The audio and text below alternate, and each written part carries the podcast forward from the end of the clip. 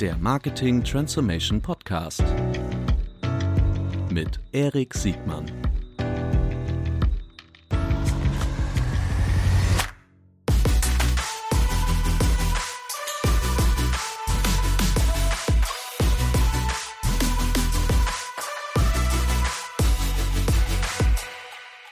Herzlich willkommen zu einer neuen Folge des Marketing Transformation Podcasts. Heute mit einem ganz besonderen Gast. Heute sprechen wir darüber, wie man aus der Werbeverweigerung ein weltweites Multimillionen-Business aufziehen kann. Äh, warum Marketing und Nachhaltigkeit kein Widerspruch sind, sondern durchaus vereinbar sind. Äh, über die Schönheit von Software as a Service und last but not least über die Chancen und äh, den ROI von Climatech. Klimaschutz und ROI etwas, was zusammengehen kann, nach der Meinung von dem Unternehmer und Investor Tim Schumacher. Moin, Tim. Hallo aus Köln. Das war ähm, ich habe mir extra viel Mühe gegeben äh, für diese, für diese Einleitung und da sagst du jetzt nur noch mal so ein ganz nüchternes Hallo aus Köln. Ich weiß, dass heute für dich ein großer Tag ist. Heute seid ihr nämlich endlich aus dem Stealth-Mode rausgegangen und haben euren, und ihr habt euren World Fund äh, gelauncht. Dazu werden wir am Ende des Podcasts sprechen. Du bist aber so at heart bist du doch eigentlich ein Marktplatz- und Marketingmensch, oder? Äh, ist das nicht richtig. Nee, ab, absolut richtig. Also ich, äh, ich, ich fange eigentlich immer an und hole ganz weit aus in meiner Kindheit. Ich komme aus Freiburg, das gilt ja so schlechthin als die Ökostadt.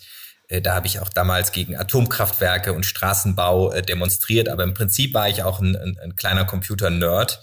Seit ich mit 13 damals einen erst Amiga und dann PC bekommen habe, habe begonnen zu coden, Fußballmanager gebaut, erst natürlich für den SC Freiburg, dann für die Großen, äh, für Bayern, äh, Dortmund und den HSV, der damals noch zu den Großen gehörte. Tut mir leid, falls ich jetzt die Hamburger Seele beleidigt habe. Das ist total in Ordnung. Das, das war sozusagen mein Schüler- und Studentenprojekt und äh, ich, ich habe also tatsächlich so zwei Seelen in meiner Brust. Das ist tatsächlich die, äh, die, die, der ökologische Gedanke, der beschäftigt mich tatsächlich seit meiner Kindheit. Aber sonst, wie du sagst, bin ich äh, Software-Marketplace-Experte und äh, ja, ich versuche auch tatsächlich in vielen meiner Geschäfte diese beiden Dinge zusammenzuführen. Ja, finde ich richtig gut. Und ähm, ohne das jetzt spoilern zu wollen, aber das wird ein kleiner Auftakt einer, einer, einer Reihe. Wir werden immer wieder jetzt das in diesem Podcast das Thema Nachhaltigkeit und Marketing, diese Schnittstelle und vielleicht auch diese, diese Überlappung äh, immer wieder aufgreifen. Äh, heute geht's erstmal äh, um dich als Unternehmer und vor allen Dingen deine Learnings in diesen sehr, sehr unterschiedlichen, also vermeintlich unterschiedlichen Geschäftsbereichen. Ähm, du hast dich gerade schon so ein bisschen selbst vorgestellt. Ähm, ich glaube, dein erstes äh, Gesellenstück war, war die Gründung von Sedo. Magst du vielleicht da einsteigen oder gerne auch vorher? Aber Sedo war für mich immer so, äh, also einer der, der, der herausragenden deutschen äh, Gründungsgeschichten. Äh, aber bitte erzähl selbst.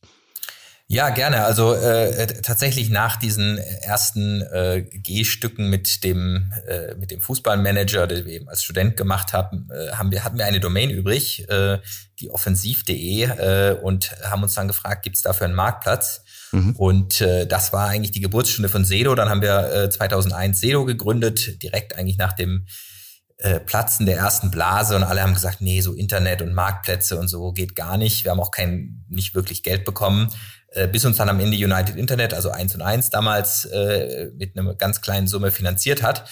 Und dann habe ich äh, tatsächlich zehn Jahre äh, die ganze Geschichte eigentlich mitgenommen von eben drei Freunden äh, in, in, in dem ersten Büro mit selbstgebauten Ikea-Tischen äh, über eine, eine Hyperwachstumsphase. Äh, das Unternehmen ist dann äh, sehr schnell gewachsen ab 2003 äh, wir haben Geschäftsmodelle hinzugefügt, die insbesondere im Online-Marketing waren. Der eine oder andere kennt vielleicht dieses Domain-Parking, was eigentlich so ein Vorläufer äh, fast von Google AdSense war. Ähm, zu einer Zeit, wo es Google AdSense noch nicht gab, wohlgemerkt. Und mhm. äh, dann äh, haben wir irgendwann die Firma äh, an die Börse gebracht. Heute würde man sagen über ein Spec. Damals war es einfach nur ein herumliegender Börsenmantel von United Internet, den die nicht mehr brauchten.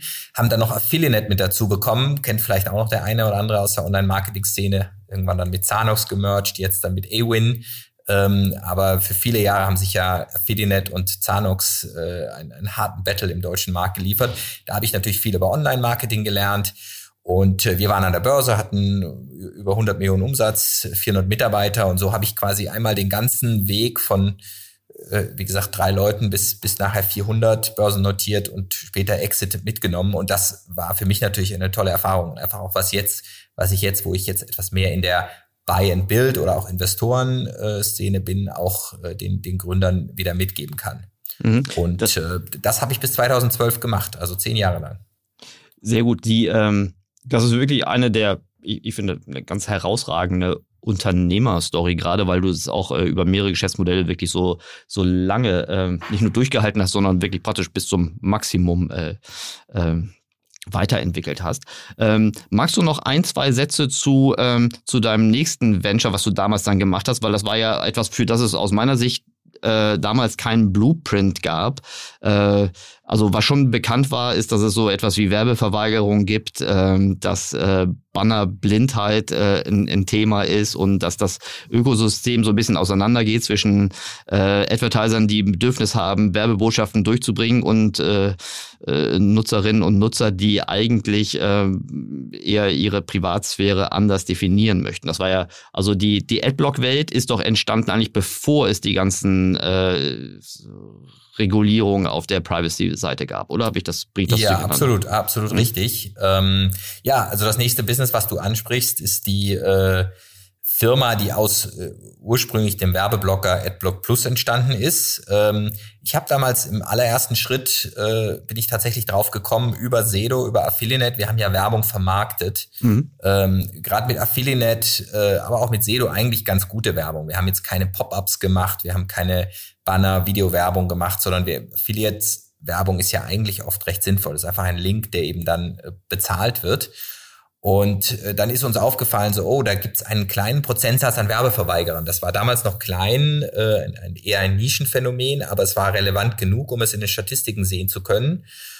Äh, nämlich es gibt einen Prozentsatz an Nutzern, die eben einen Werbeblocker herunterladen. Und das waren damals äh, ein, zwei Prozent der Nutzerschaft. Äh, heute sind es in Deutschland äh, eher 25 Prozent. Äh, Tendenz weiter leicht steigend, wobei die starke Wachstumsphase da sicherlich da vorbei ist.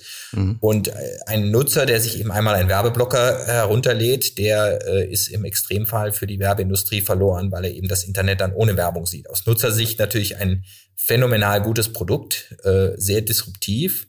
Und äh, da habe ich mich dann damals mit dem Entwickler von AdBlock Plus zusammengetan und gesagt, lass uns daraus eine Firma bauen, lass uns aber auch ein Geschäftsmodell bauen, was eben beide Seiten berücksichtigt, was die äh, Publisher äh, und auch die Advertiser äh, berücksichtigt. Vor allem die Publisher, die müssen ja leben. Ja, Journalismus und Content, der ins Netz gestellt wird, muss vergütet werden. Auf der anderen Seite die Bedenken der Nutzer sind ja auch ernst zu nehmen.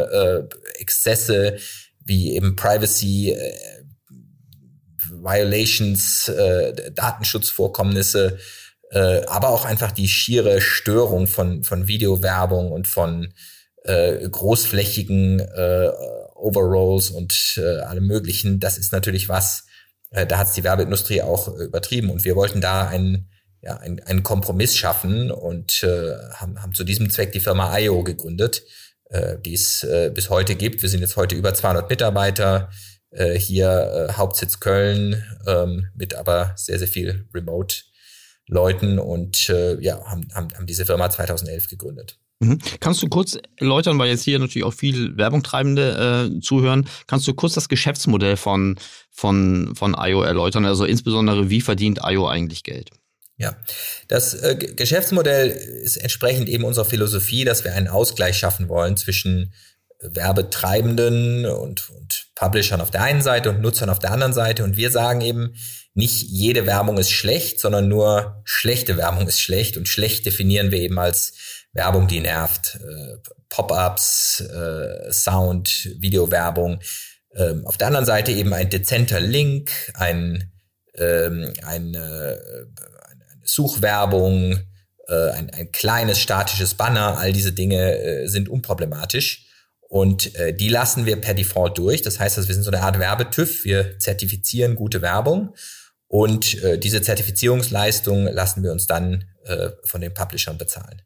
Okay, das heißt, das ist dann so, so eine Art, das ist ja ein Retention-Modell äh, oder äh, läuft das auf Transaktionsbasis? Also ist das ein TKP, den ihr bezahlt kriegt? Ist das eine Subscription? Aber wie, wie läuft das, äh, wie ist das Vergütungsmodell? Es gibt da äh, verschiedene Modelle. Ähm, das hängt immer so ein bisschen davon ab, äh, wie der Publisher das überhaupt messen kann, äh, welche äh, Möglichkeiten gibt. Äh, es gibt es auch langfristig zu kontrollieren. Ähm, es gibt da verschiedene Modelle. Es gibt, äh, wir arbeiten in manchen Fällen auf, auf TKP-Basis mit Publishern zusammen. Auf anderen Fällen machen wir einen Test und gehen mit einem Publisher hin und sagen, wir schauen erstmal, wie viel Mehrerlöse kann er überhaupt mit unserer Lösung erzielen und einigen uns dann auf einen Festpreis. Da gibt es verschiedene Modelle. Wichtig ist, dass es in jedem Fall für den Publisher erfolgsabhängig ist, also einen klaren mehr Umsatz ist und gleichzeitig aber für den Nutzer auch nicht störend ist. Also man kann sich als Publisher auch nicht freikaufen, sondern man muss immer gewissen Kriterien genügen und diese Kriterien werden auch von einem unabhängigen Komitee festgelegt und diese Kriterien besagen, welche Art von Werbung eben nicht äh, störend ist, sondern ähm, in, der, in der Regel laut unseren äh, Erhebungen und laut unseren Nutzerbefragungen für Nutzer eben erträglich ist. Und in der Regel sind das, wie gesagt, statische Links und kleine statische Banner, die jetzt auch nicht äh, über oder im Text sind, sondern äh, eben schön brav an der Seite stehen. Mhm. Das muss ich mir die Kette überlegen, wenn du sagst Publisher, dann meinst du den Publisher, also den Inhaber des Mediums oder den Emittenten der Werbung? Mit Publisher meine ich den, äh, den, den Inhaber des Mediums. Okay. Also den Verleger zum Beispiel. Okay, so. Und der lässt sich aber dann wiederum äh, seine, seine Reichweite von einem Advertiser bezahlen. Er kriegt dann einfach ja mehr Reichweite. Also wenn mhm. ich jetzt ein, Publisher bin und ich habe als Publisher vielleicht äh, eben 100 Millionen Aufrufe und davon mhm. werden aber 25 Prozent äh, sind von Werbeblocker-Nutzern, mhm. wird keine Werbung angezeigt, habe ich ja nur eine Werbereichweite von eben 75 Millionen. Mhm. Und der kann eben dann durch unsere Lösung wieder auf eine Werbereichweite von 100 Millionen gehen ähm, mit etwas anderer Werbung. Diese Werbung wird dezenter sein. Äh, er wird mhm. da in der Regel etwas niedrigere TKPs dafür bekommen. Auf der anderen Seite, dadurch, dass die Werbung nicht so störend ist, ähm, wird er wieder ähm, äh, höhere Klickraten bekommen äh, und übrigens auch eine bessere Zielgruppe. Die Zielgruppe der Adblocking-Nutzer, die ist hochgebildet, äh, hohes Einkommen, hohe mhm. E-Commerce-Affinität. Das sind in der Regel auch technologisch gebildetere Leute und äh, deswegen ist es eine wahnsinnig gute Zielgruppe und äh, ist wieder für Advertiser natürlich dementsprechend interessant. Mhm. Wir sagen, äh, ich kenne mich jetzt ein bisschen in der Advertiser-Seite besser aus als auf der Publisher-Seite, aber äh, auf, den, auf der Advertiser-Seite hört man immer wieder, oh, das ist wieder eine andere Form von Wegelagerei. Ne? Sie sind auf der einen Seite von den, von den Plattformen ja immer noch erstaunt, dass sie dafür ähm, gebotsbasierte äh, Auktionsmechanismen irgendwie bedienen müssen und jetzt durch die äh, durch dieses Prohibitive auf der auf der Werbeverweigerung, was ihr ja ausnutzt, ihr, also ihr seid ja nicht die Ursache der Werbeverweigerung, ja. sondern ihr seid ja sozusagen jemand, der eine Lösung dafür äh, anbietet. Was was entgegnest du diesen diesen Advertisern, die sich da so, be so, so beklagen? Einfach nur bessere ja, Werbung das, machen? Das, absolut, das, das, äh, diese Kritik hören wir immer wieder ähm, und und wie du schon sagst, wir sind nicht die Ursache. Wir sind äh, die Ursache sind äh, übertriebene Werbepraktiken, Datenschutzverstöße äh, und einfach eben die, die, die Nervigkeit von Werbung. Und äh, wir sind ja auch nicht der einzige Adblocker da draußen. Es gibt ja einen Haufen mhm. andere Adblocker, die teilweise auch sagen, uns ist das scheißegal, was die, was die Publisher, die Advertiser sagen. Äh, wir killen jegliche Werbung. Dass das wiederum nicht nachhaltig ist, ist ja auch klar, weil Content mhm. wird finanziert und wir sind eigentlich die, die sich um einen Kompromiss zwischen beidem bemühen.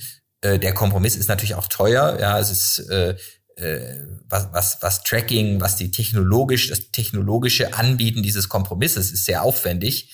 Mhm. Äh, das simple Blocken ist deutlich einfacher und dann natürlich auch das ganze Thema Education. Also wir müssen natürlich auch schauen, dass die Nutzer das entsprechend akzeptieren.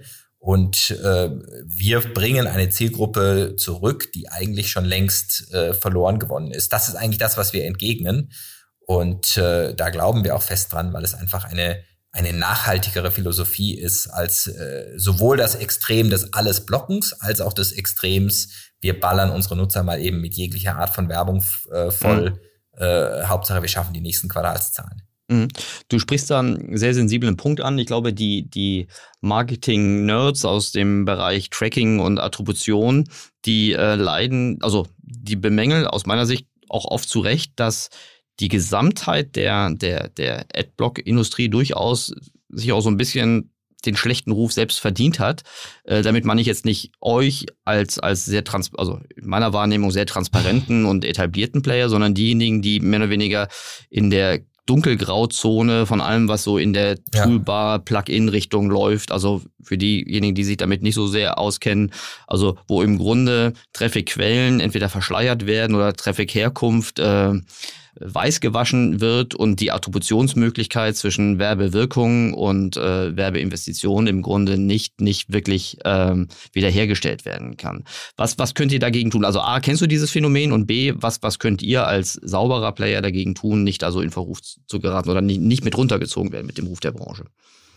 Ja, also ich glaube, wir helfen tatsächlich mit, den Ruf der Branche auch zu verbessern, ähm, indem wir eben Nutzern eine Möglichkeit geben, auch sich zu wehren ähm, also mhm. quasi sozusagen die Abstimmung mit den Füßen. Mhm. Ähm, und äh, generell haben wir schon das Gefühl, dass sich tatsächlich unter anderem auch durch uns die, die Werbung wieder verbessert hat in den letzten Jahren. Ja, es hat auch mhm. zum Beispiel dazu geführt, dass Chrome selber einen, einen sehr verwässerten, aber immerhin einen Adblocker rausgebracht hat, um die mhm. schlimmsten Auswüchse äh, einzudämmen. Und äh, das geht insgesamt schon alles in die richtige Richtung. Und ich, da sind wir auch so ein bisschen stolz drauf, dass wir da, glaube ich, ein bisschen Anteil dran hatten.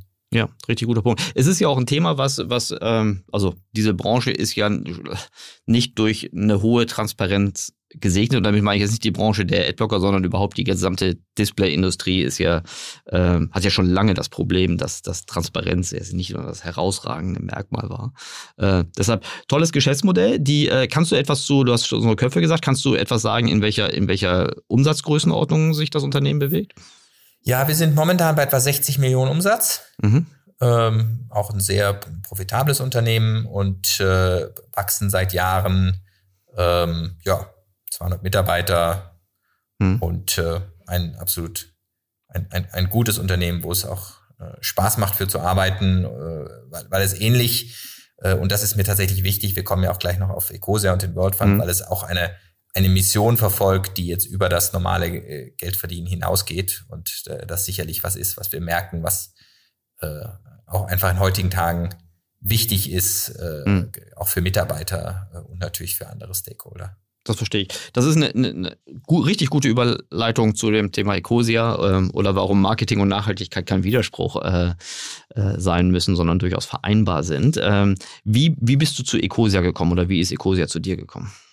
Ich äh, bin damals vorgestellt worden, ähm, netterweise vom Oliver Krone von Yieldkit aus Hamburg, mhm. ähm, äh, den sicherlich einige aus dem Marketing auch äh, kennen, ähm, der gesagt hat, guck dir das mal an, der ist irgendwie, der war damals äh, Publisher, also Ecosia, Christian Kroll war damals Publisher bei ihm.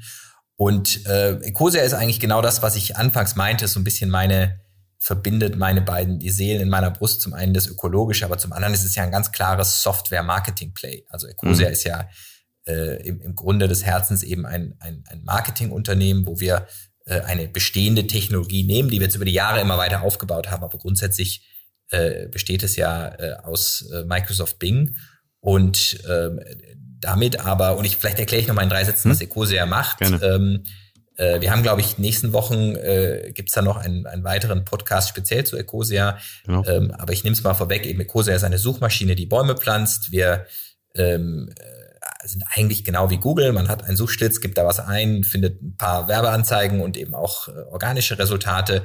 Und der einzige Unterschied ist, wenn jemand auf die Werbeanzeigen klickt, geht das Geld nicht in die äh, Monopolkassen im Silicon Valley, sondern es geht in Baumpflanzprojekte in der Welt. Und so haben wir über 100, 100 Millionen Bäume gepflanzt, sind eine der größten Baumpflanzorganisationen der Welt. Und äh, das ist es eigentlich schon als Geschäftsmodell. Aber von daher ist es tatsächlich von daher fast mehr ein Marketing-Thema, weil es natürlich wichtig ist, dass Leute verstehen, warum wir das machen, warum sie uns nutzen sollen. Und ähm, der Umstieg fällt nicht schwer. Ja, man muss einfach nur eine Extension installieren. Man kann es auch einfach so nutzen oder man installiert eine App.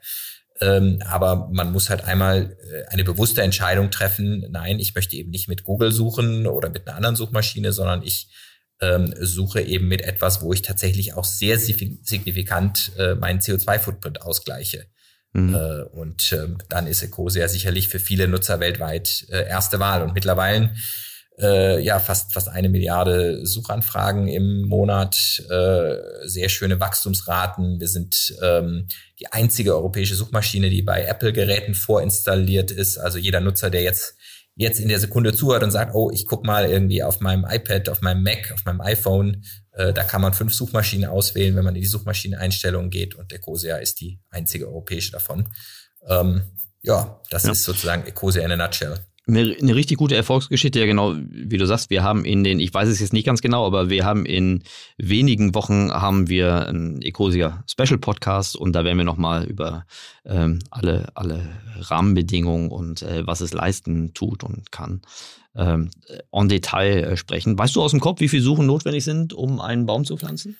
Im Schnitt 45. Ab, 45 Suchen, das ist immer schnell gemacht. Das ist ja an einem Tag gemacht, äh, möglichst mit Für Money Keywords. Profis wie uns auf jeden Fall, ja. genau. Und je mehr Money Keywords gesucht werden, desto schneller geht's vermutlich, ne? Also das genau, das ist natürlich ein totaler Average über alle ja, Geografien, über alle Suchbegriffe. Klar, wenn ich jetzt einmal nach Kreditkarte suche, hast du zwei Bäume und auf eine Werbeanzeige äh, drücke, ja. dann habe ich äh, zwei Bäume gepflanzt. Ansonsten gibt's natürlich auch viele Suchen ohne Bäume. Also wir merken uns genau, also äh, Depoteröffnung, äh, Kapitallebensversicherung und Bausparverträge werden über Ecosia gesucht und die nächste Hausaufgabe kann auch über, über wie hast du gerade so schön gesagt, über die Monopol, über die Monopolisten im Silicon Valley gesucht werden. Genau. Äh, oder ihr macht einfach. Perfekt zusammengefasst. Ja, genau. Oder, oder ihr macht jetzt einfach alle Ecosia als, als Standardsuchmaschinen. Da muss man genau. da nicht mehr drüber nachdenken. Äh, richtig gut. Die, äh, bevor wir jetzt über den World Fund sprechen, ähm, die SaaS Group. Ich finde das, ähm, äh, also die, die, die, die Stammhörerinnen und Stammhörer dieses Podcasts sind vermutlich schon genervt. Ich hoffe, dass sie nicht genervt sind, aber es ist ein wiederkehrendes Thema. Das ist meine Begeisterung für SaaS-Geschäftsmodelle und das Zusammenspiel zwischen einem SaaS-Produkt und, und dem kompletten Marketing-Maschinenraum.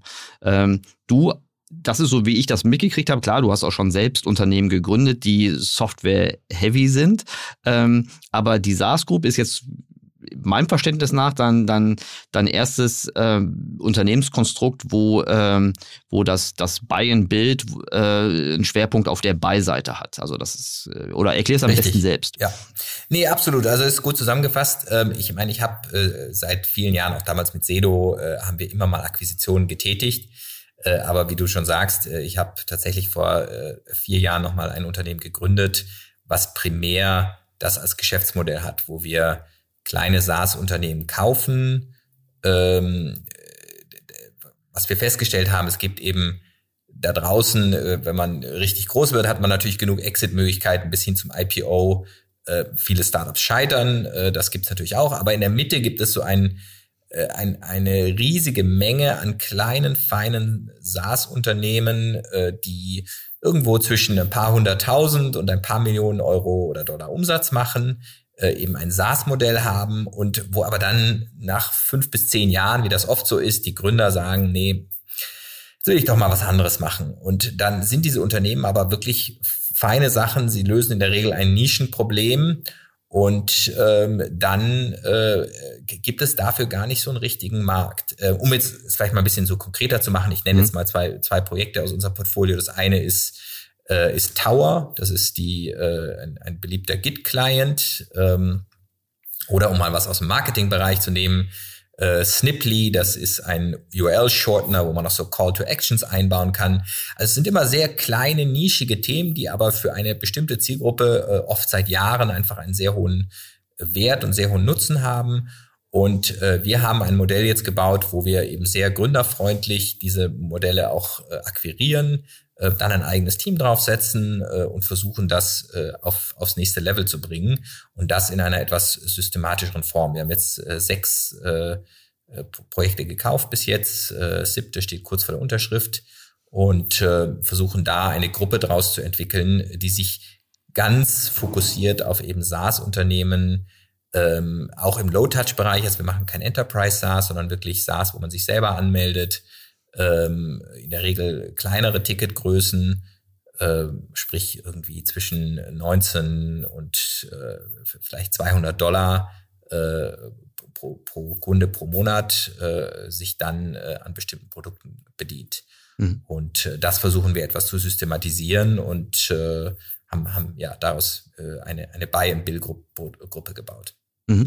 Das ist aus, aus meiner Sicht ja zweimal Sweet Spot. Auf der einen Seite ähm, diese Unternehmensgrößen, ähm, so wie ich das, wenn ich so über euer Portfolio rübergehe, habe ich den Eindruck, die sind schon an sich natürlich gut bei dem, was sie machen, sonst wären sie nicht dort. Die sind ähm, aber noch zu klein, um für den klassischen PE, äh, genau. Private Equity Investor, äh, relevant zu sein. Wir sind auch schon zu weit, um jetzt noch irgendwie Early Stage äh, irgendwas Absolut. zu machen. Und die andere Dimension von Sweet Spot ist, ähm, die sind, ähm, die sind produktexzellent. Also zumindest ja. das, was ich so gesehen habe. Das ist klar, man muss sich da ein bisschen reindenken, um zu verstehen, vielleicht ist es auch nur mein Problem, dass ich Weichen brauche, um zu verstehen, welches Problem die jetzt wirklich lösen. Aber äh, wenn man dann sieht, äh, wie gut die in ihrer, in ihrer Nische etabliert sind, im Grunde, ähm, ich will nicht sagen unkaputtbar, aber im Verhältnis zu anderen Geschäftsmodellen, egal ob im B2C oder im B2B, ähm, halt sehr robust aufgrund der, der Art der Kundenbeziehung, ja. der, der Integration, der, der, der Lösung. Ähm, wenn du sagst, äh, ihr macht daraus dann eine Buy-and-Build-Lösung und ihr, so wie ich es verstanden habe, ihr, ihr bringt dann einen Mehrwert durch, durch Dinge, die man vermutlich zentral machen kann. Ähm, wenn die jetzt produktorientiert sind, heißt das automatisch auch, dass es noch Potenziale auf der Marketing-Vertriebsseite gibt? Ganz, ganz genau. Ähm, also wir, wir haben einen Schwerpunkt bei Themen, die von sehr produkt- und technikstarken Teams gebaut werden die aber noch Defizite auf der Marketingseite haben und äh, bauen die dann aus. Und äh, um mal ein Beispiel zu geben, wir hatten, hatten ein, ähm, äh, ein Tool, das äh, sehr gut ist für, für SEO, für äh, komplexe Webseiten, also Webseiten, die mhm. auf JavaScript basieren, die findet der Google äh, Crawler manchmal nicht so gut und das Tool heißt Pre-Render bei uns mhm. und der pre-rendert eben die Seiten. Äh, der geht also auf die Seiten drauf, macht eine statische Kopie aus der Seite und der Google-Bot sagt dann, ah ja, mit dieser statischen Kopie kann ich was anfangen, mit der Datenbankversion kann ich nichts anfangen. Ähm, und ähm, das, das ist die, ein, die einzige Sache, die dieses Tool macht. macht das macht mhm. es die aber sehr gut. Mhm. Ähm, und wir haben auch äh, riesige Kunden bis, bis hin, glaube ich, zu eBay, äh, die das äh, komplett über uns machen lassen. Und äh, äh, dieses eine, dieser eine Zweck, äh, erfüllt dieses Tool bestens. Das hat der Entwickler auch so gebaut, dass es wirklich äh, makellos funktioniert. Aber wenn man sich zum Beispiel die Webseite allein anguckt, wie sie aussah, bevor wir es gekauft haben, das gab quasi keine funktionierende Webseite. Mhm. Und äh, das war jetzt ein Extremfall und er hat es geschafft, selbst ohne funktionierende Webseite auf damals zwei Millionen Umsatz zu kommen. Ähm, jetzt haben wir die Webseite geändert, ein paar andere Sachen geändert und äh, sind jetzt äh, nach einem Jahr äh, bei vier Millionen Umsatz. Ähm, dann ist das natürlich ein schönes Beispiel, so wie wir auch Mehrwert bringen können. Ähm, manchmal sind es aber auch andere Sachen, wo wir Mehrwert bringen. Manchmal äh, ändern wir was an der Kostenstruktur, sind die Serverkostenstrukturen zum Beispiel nicht gut oder mhm. ähm, oft, oft sind Gründer äh, auf der Support-Seite nicht gut, die wollen dann alles selber machen. Ähm, und wenn man dann ein bisschen professionellen Support hinzubringt, äh, kann man 80 Prozent abfedern und hat noch einen schnelleren Support. Das ist dann auch gut. Also da gibt's eigentlich gibt's bei jedem dieser kleinen Startups immer tolle Hebel.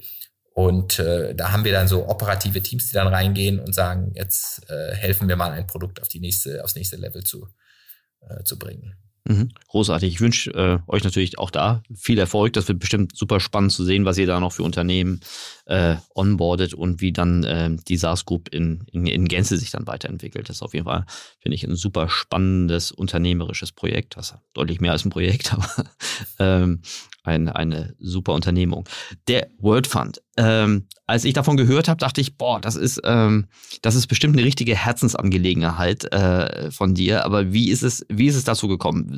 Erzähl mir ruhig mal die ganze Vorgeschichte, weil das ist etwas, was so rein intuitiv bleiben ja oft äh, Spezialisten in ihrem Reich. Du bist jetzt zweifelsfrei Spezialist für, für ganz viele Sachen im insbesondere im, im, im Tech-Bereich, Marktplatzbereich, an der Marketing-Schnittstelle. Ähm, Climate Tech ist ja ähm, vermutlich ein bisschen anders. Hat man, also denke ich zumindest, hat man es vielleicht auch mit, mit physischen Dingen zu tun. Aber erklär mir bitte kurz die, die Idee hinter dem World Fund und äh, wie ihr da äh, Mehrwert, wie ihr ROI und äh, Klima, den Klimawandel aufhalten könnt. Ja, ja, absolut. Also, also ähm, ROI ermöglichen und den Klimawandel aufhalten, nicht umgekehrt. Genau. Ähm, ja, also, also zur Vorgeschichte, ich investiere, seit ich eben äh, bei Sedo damals rausgegangen bin, Exit gehabt habe, investiere ich einen Teil dieser äh, Erlöse seit 2012 oder 2011 in, in äh, neue Unternehmen, eben zum einen in Softwareunternehmen. Software ist für mich äh, auch, auch Marketplace, SaaS natürlich, E-Commerce. äh, zum anderen aber eben in Climate Tech Unternehmen. Und da äh, seit vielen Jahren eben insbesondere in Unternehmen, die eben softwarenah sind. Also Ecosia als Beispiel, aber auch Themen wie Solar, die Solar, äh, das einer der größten Solardachunternehmer äh, Deutschlands jetzt. Da ist die, die Kernherausforderung ja auch Online-Marketing, der Konfigurator, um es besonders einfach zu machen. Also de facto ist 70 Prozent sicherlich Software. Dann muss man natürlich immer noch das Ding mhm. aufs Dach bringen, aber mhm. da haben die andere Leute für. Mhm. Oder Themen wie äh, Carbon Cloud, das ist ein SaaS für die Messung von CO2-Footprint von Lebensmitteln. Surplus ist ein Supermarkt, da geht's wieder um E-Commerce. Also alle Themen, die ich so gemacht habe, waren eigentlich immer sehr softwarelastig. Und mhm. ähm, ich habe da viel Spaß dran, wie du sagst. Es ist äh, auch eine Herzensangelegenheit immer schon gewesen, weil ich einfach der Meinung bin, es ist äh, ich bin nicht nur der Meinung, es sagt ja auch die, die, die Wissenschaft ist da ja absolut eindeutig. Ähm, es ist einfach die größte Herausforderung, die, die wir als Menschen haben. Und ähm, äh, man darf davon nicht die Augen verschließen, sondern jeder muss eigentlich das tun, was in äh, seiner oder ihren Möglichkeiten besteht. Und in meinem Fall ist das, was ich am besten kann, ist eben Unternehmen aufbauen und äh, auch in Unternehmen investieren und die dann groß machen und dass ich das in den Dienst auch dieser Sache stelle und das eben auch sehr gut geklappt hat. Also mein, mein Climate Tech Portfolio aus den letzten Jahren hat sehr, sehr gutes Geld auch verdient, mhm. äh, weil ich immer wieder sehe, es hat besonders äh, spannende Gründer, es, es sind Gründer, die eben sehr intrinsisch motiviert sind. Ähm, auch, auch die Mitarbeiterfindung ist einfacher. Wenn wir dieselbe Softwarestelle zum Beispiel bei Ecosia aussteigen, äh, ausschreiben, kriegen wir ein Vielfaches an Bewerbungen von einer normalen Softwarefirma, einfach weil Ecosia ähm, ist, ist sehr inspirierend für jeden, der, der, der etwas gegen den Klimawandel bewirken will. Und auch eine normale Developerstelle, auch da gibt es ja viele Menschen, die sagen, das ist mir sehr wichtig, nicht nur im Marketing. Und ähm, äh, aus dem Grund funktioniert das äh, sehr gut und da war der World Fund jetzt eigentlich so die logische Konsequenz, wo wir gesagt haben, wir wollen das aufs nächste Level heben. Ja, ich habe das bis jetzt mit meinen eigenen bescheidenen Möglichkeiten gemacht und äh, das äh, ist jetzt natürlich viel leichter, äh, wenn wir äh, dazu auch noch fremdes Geld mit dazu nehmen und äh, haben zum Glück jetzt äh, und wir sind eben heute live gegangen, haben zum Glück viele Mitstreiter gefunden, die äh, Geld gegeben haben. Ich habe natürlich auch selber Geld gegeben, äh, aber äh, ja, viele Leute, die sagen, ja, das ist uns wichtig, ja, wir wollen eben äh, investieren und wir wollen aber auch Rendite und äh, ökologischen Impact oder ökologische Rendite miteinander verbinden und sehen das auch nicht als Widerspruch. Das ist eigentlich unsere, unsere mhm. Kernthese. Mhm. Wir nehmen den Podcast heute am 26. Oktober auf, heute ist ein Dienstag ähm, und die, äh, wir werden auf jeden Fall die, die, die Informationen zum World Fund äh, vielleicht in den Shownotes oder in den sozialen Medien unten rein äh. Ich finde ähm, ganz, ganz, ganz, ganz interessant ist, dass der World Fund gar nicht, äh, also neben dem inhaltlichen was natürlich im Vordergrund steht, aber auch ganz klar äh, renditeorientiert äh, argumentiert. Ne? Also du, du sagst ganz, ganz deutlich, dass Climate Tech und, äh, und ROI nicht nicht nur ein vermeintlicher Widerspruch sind, sondern vor allen Dingen zwingend, also zwingend wahrscheinlich sind. Man kann ja noch keine, keine, keine sicheren Investmentprognosen in die Zukunft geben, aber deine These ist, dass der ROI äh, für diese Art von Investments ähm, sehr, sehr positiv sein wird, richtig? Ganz genau. Also wir sagen, es steht nicht im Widerspruch, sondern wir sagen eigentlich, die, die, der Climate Return, also die Einsparung an CO2, äh, ist ist eher ein Prädiktor für sozusagen äh, finanziellen äh, ROI. Ähm, äh, das ist relativ logisch, wenn man davon ausgeht, und das tun wir, dass es über die nächsten Jahre oder über das nächste Jahrzehnt äh, auch in allen wesentlichen Volkswirtschaften der Welt äh, eben einen klaren CO2-Preis geben wird. Ähm, die Regulatorik insgesamt in die Richtung äh, geht, äh, auch ähm, Mitarbeiter, wie vorhin erwähnt, äh, das Ecosia-Bewerberbeispiel, äh, aber auch äh, Kunden einfach viel mehr nach nachhaltigen Lösungen verlangen, ähm, äh, klares Carbon-Labeling verlangen. Äh, der Druck kommt also aus verschiedenen Bereichen im Markt und dann werden die Lösungen erfolgreich sein, die eben weniger CO2 produzieren. Und äh, diese These ist quasi die Kernthese unseres Investments. Und äh, deshalb suchen wir eben nach Unternehmen, die ganz massiv äh, eben Klimagase, das inkludiert übrigens Methan, äh, also CO2-Äquivalenz, äh, ist die mhm. Maßgröße äh, einsparen und äh, in diese Unternehmen wollen wir investieren. Mhm. Die ähm gerade wir als, als Marketeers sind ja geneigt, auf die Dinge zu achten, die wir gerade im Konsumentenverhalten auch mit beeinflussen können. Ähm, ich verstehe den Effekt von auf der, auf der Regulationsseite, also den CO2-Preis, äh, dass das äh, das hat aus meiner Sicht ja noch eine gewisse Unsicherheit, insbesondere auf der zeitlichen Komponente. Also wie schnell kommt das eigentlich und Absolut. wie konsequent wird das wirklich umgesetzt? Das finde ich, sieht man auch jetzt gerade äh, jetzt in, in einem Land, ja. was sich ja verhältnismäßig lange schon äh, Gedanken macht, also wie in Deutschland.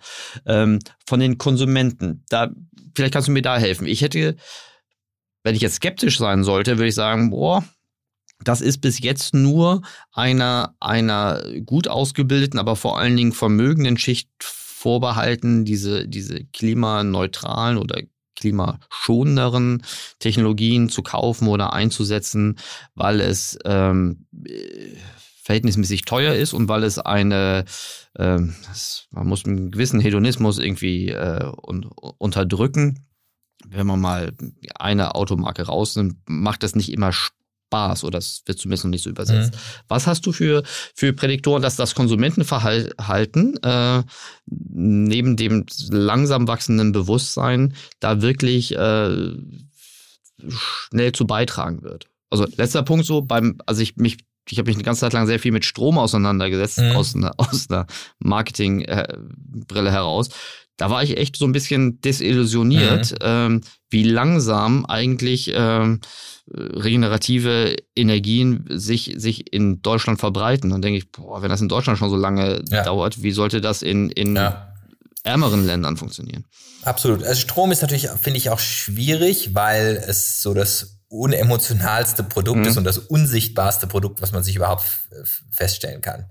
Mhm. Ja, ähm, äh, aber, aber du hast grundsätzlich, hast, hast du nicht Unrecht. Ich würde es aber vielleicht noch ein bisschen differenzieren. Ähm, mhm. Es gibt, äh, zum einen gibt es Produkte, das sind sicherlich klassische Produkte, die äh, teurer sind äh, und äh, die, die eben einer, einer äh, besser verdienenden Zielgruppe vorbehalten sind und wo man auch aufpassen muss, dass man nicht vielleicht, wenn man zu dieser Zielgruppe gehört, dass man nicht versucht, seine eigenen Maßstäbe immer anzulegen, weil das wird gefährlich und das ist dann sicherlich auch mal oft die Arroganz, die eben dieser Zielgruppe vorgeworfen wird. Und da mhm. muss man aufpassen.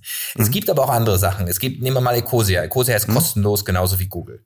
Mhm. Ähm, und das ist mit ein Grund, dass wir unfassbar beliebt auch in jüngeren Zielgruppen sind, weil die mhm. Entscheidung zu Ecosia zu wechseln, die kostet nichts, außer ein winzig kleines bisschen Bequemlichkeit. So, und wenn man mal in Ausnahmefällen nicht das findet, was man findet, kann man bei Ecosia weiterklicken, klickt man direkt zu Google, schiebt denselben Suchbegriff weiter. Also es gibt, es hat eigentlich keine Nachteile und man spart je nach Suchverhalten irgendwie ein, zwei Tonnen CO2 im Jahr. Also wirklich signifikant, wenn man jetzt guckt, mhm. Standard Footprint äh, 10 bis 12 Tonnen für einen Deutschen, äh, ist es signifikant. Ist eine der mhm. einfachsten Einsparungen, die man machen kann. Also alles mhm. einfacher als auf Fliegen verzichten, kein Fleisch essen und so weiter. Mhm. So, und, und, und das heißt, es gibt diese Lösungen und diese Art von Lösungen werden mehr äh, wo es sehr, sehr einfach ist. Ähm, und da merkt man auch, es ist eben nicht, nicht eben einer bestimmten Zielgruppe vorbehalten.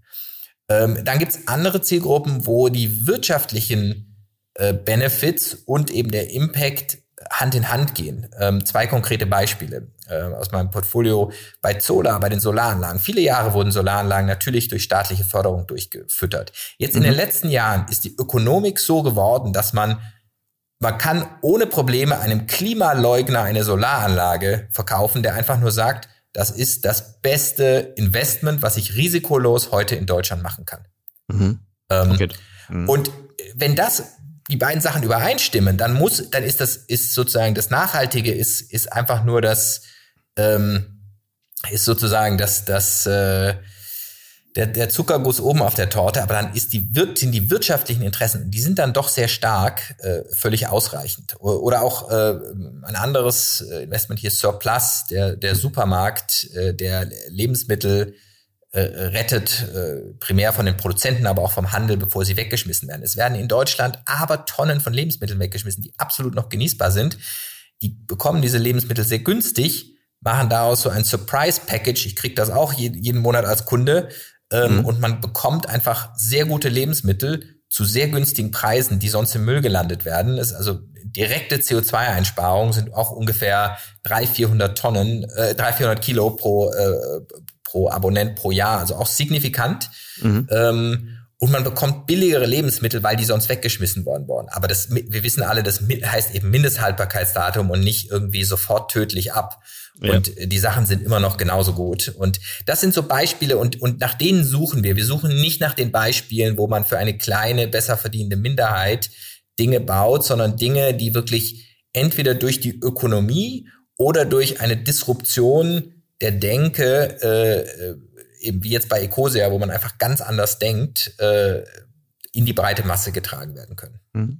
Du hattest mir ein quantitatives Ziel genannt in unserem Vorgespräch. Ähm, wie viel Megatonnen äh, CO2-Ersparnis, äh, ich weiß nicht mehr, ob es der, der ganze World Fund war oder ob es eine einzelne Beteiligung im World Fund äh, bringen kann oder bringen muss. Hast du die Zahl noch drauf? Es kommt darauf an, ob es die, äh, die 100 Megatonnen Zahl war. Dann war das die, die jede Technologie für sich oder jedes Startup mhm. für sich theoretisch machen äh, mhm. können muss. Mhm. Ähm, und in, in Summe dann äh, zwei Gigatonnen. Mhm. Das 20-fache. Spektakulär.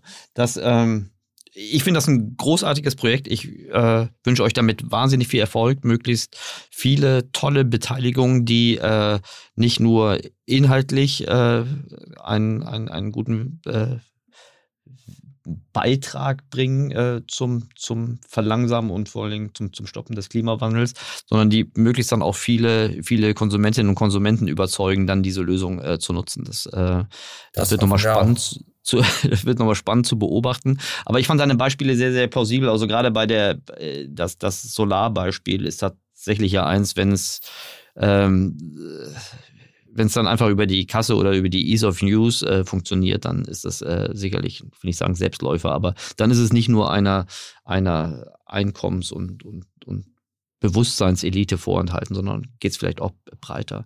Großartiges Projekt. Bevor, ähm, bevor wir jetzt zum Ende kommen, meine Abschlussfrage, was war deine beste und deine schlechteste Entscheidung in den letzten 12, 18, 24 Monaten, Tim?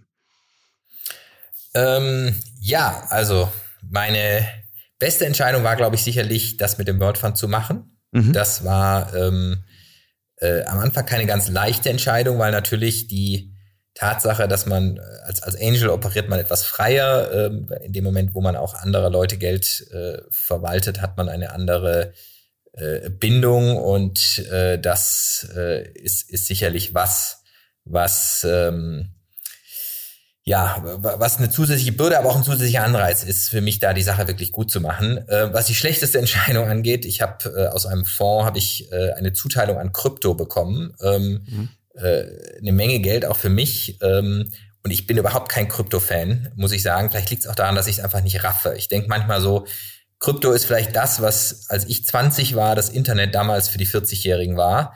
Ähm, und ich habe einfach diesen Krypto-Ding habe ich komplett verkauft, sofort am ersten Tag, als ich es bekommen habe. Mhm. Und äh, das hätte sich irgendwie, es wäre damals, wäre es jetzt im Nachhinein natürlich das beste Investment, was ich in den letzten sechs Monaten gemacht habe.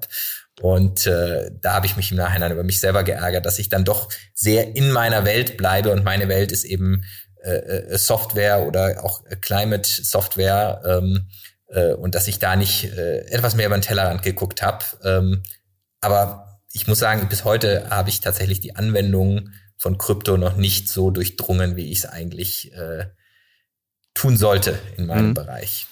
es ist leichter, die Bewertung von äh, Krypto zu verfolgen, als die wirkliche Wertschöpfung nachvollziehen Genau, aber die, diese Grundfrage, die man sich immer stellt, so wem bringt es genau was, welches Problem löst es, die mhm. habe ich noch nicht wirklich im Detail für mich äh, ähm, beantwortet bekommen. Und äh, das ist äh, das ist ja die Kernfrage, die wir bei jedem Startup auch stellen.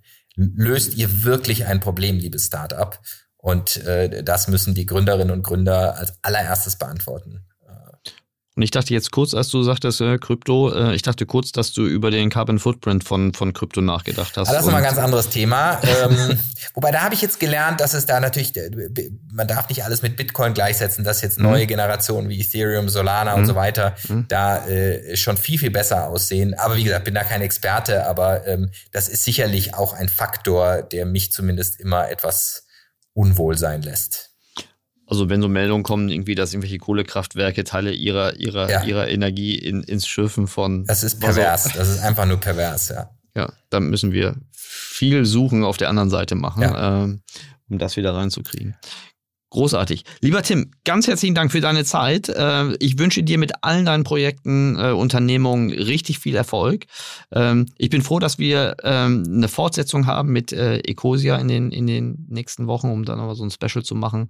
Und wie schon angekündigt, der Marketing Transformation Podcast wird jetzt regelmäßig die Schnittstelle von Nachhaltigkeit und Marketing irgendwie beleuchten. Äh, Super, äh, finde ich gut. So, das, immer, ja, ne? Äh, das, war, das war wiederum mir eine Herzensangelegenheit, dass äh, Marketing da ja auch durchaus ähm, andere Facetten und andere Möglichkeiten hat.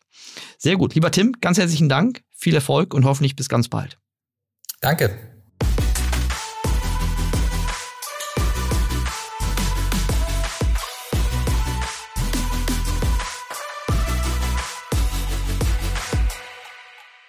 Dieser Podcast wird produziert von Podstars bei OMR.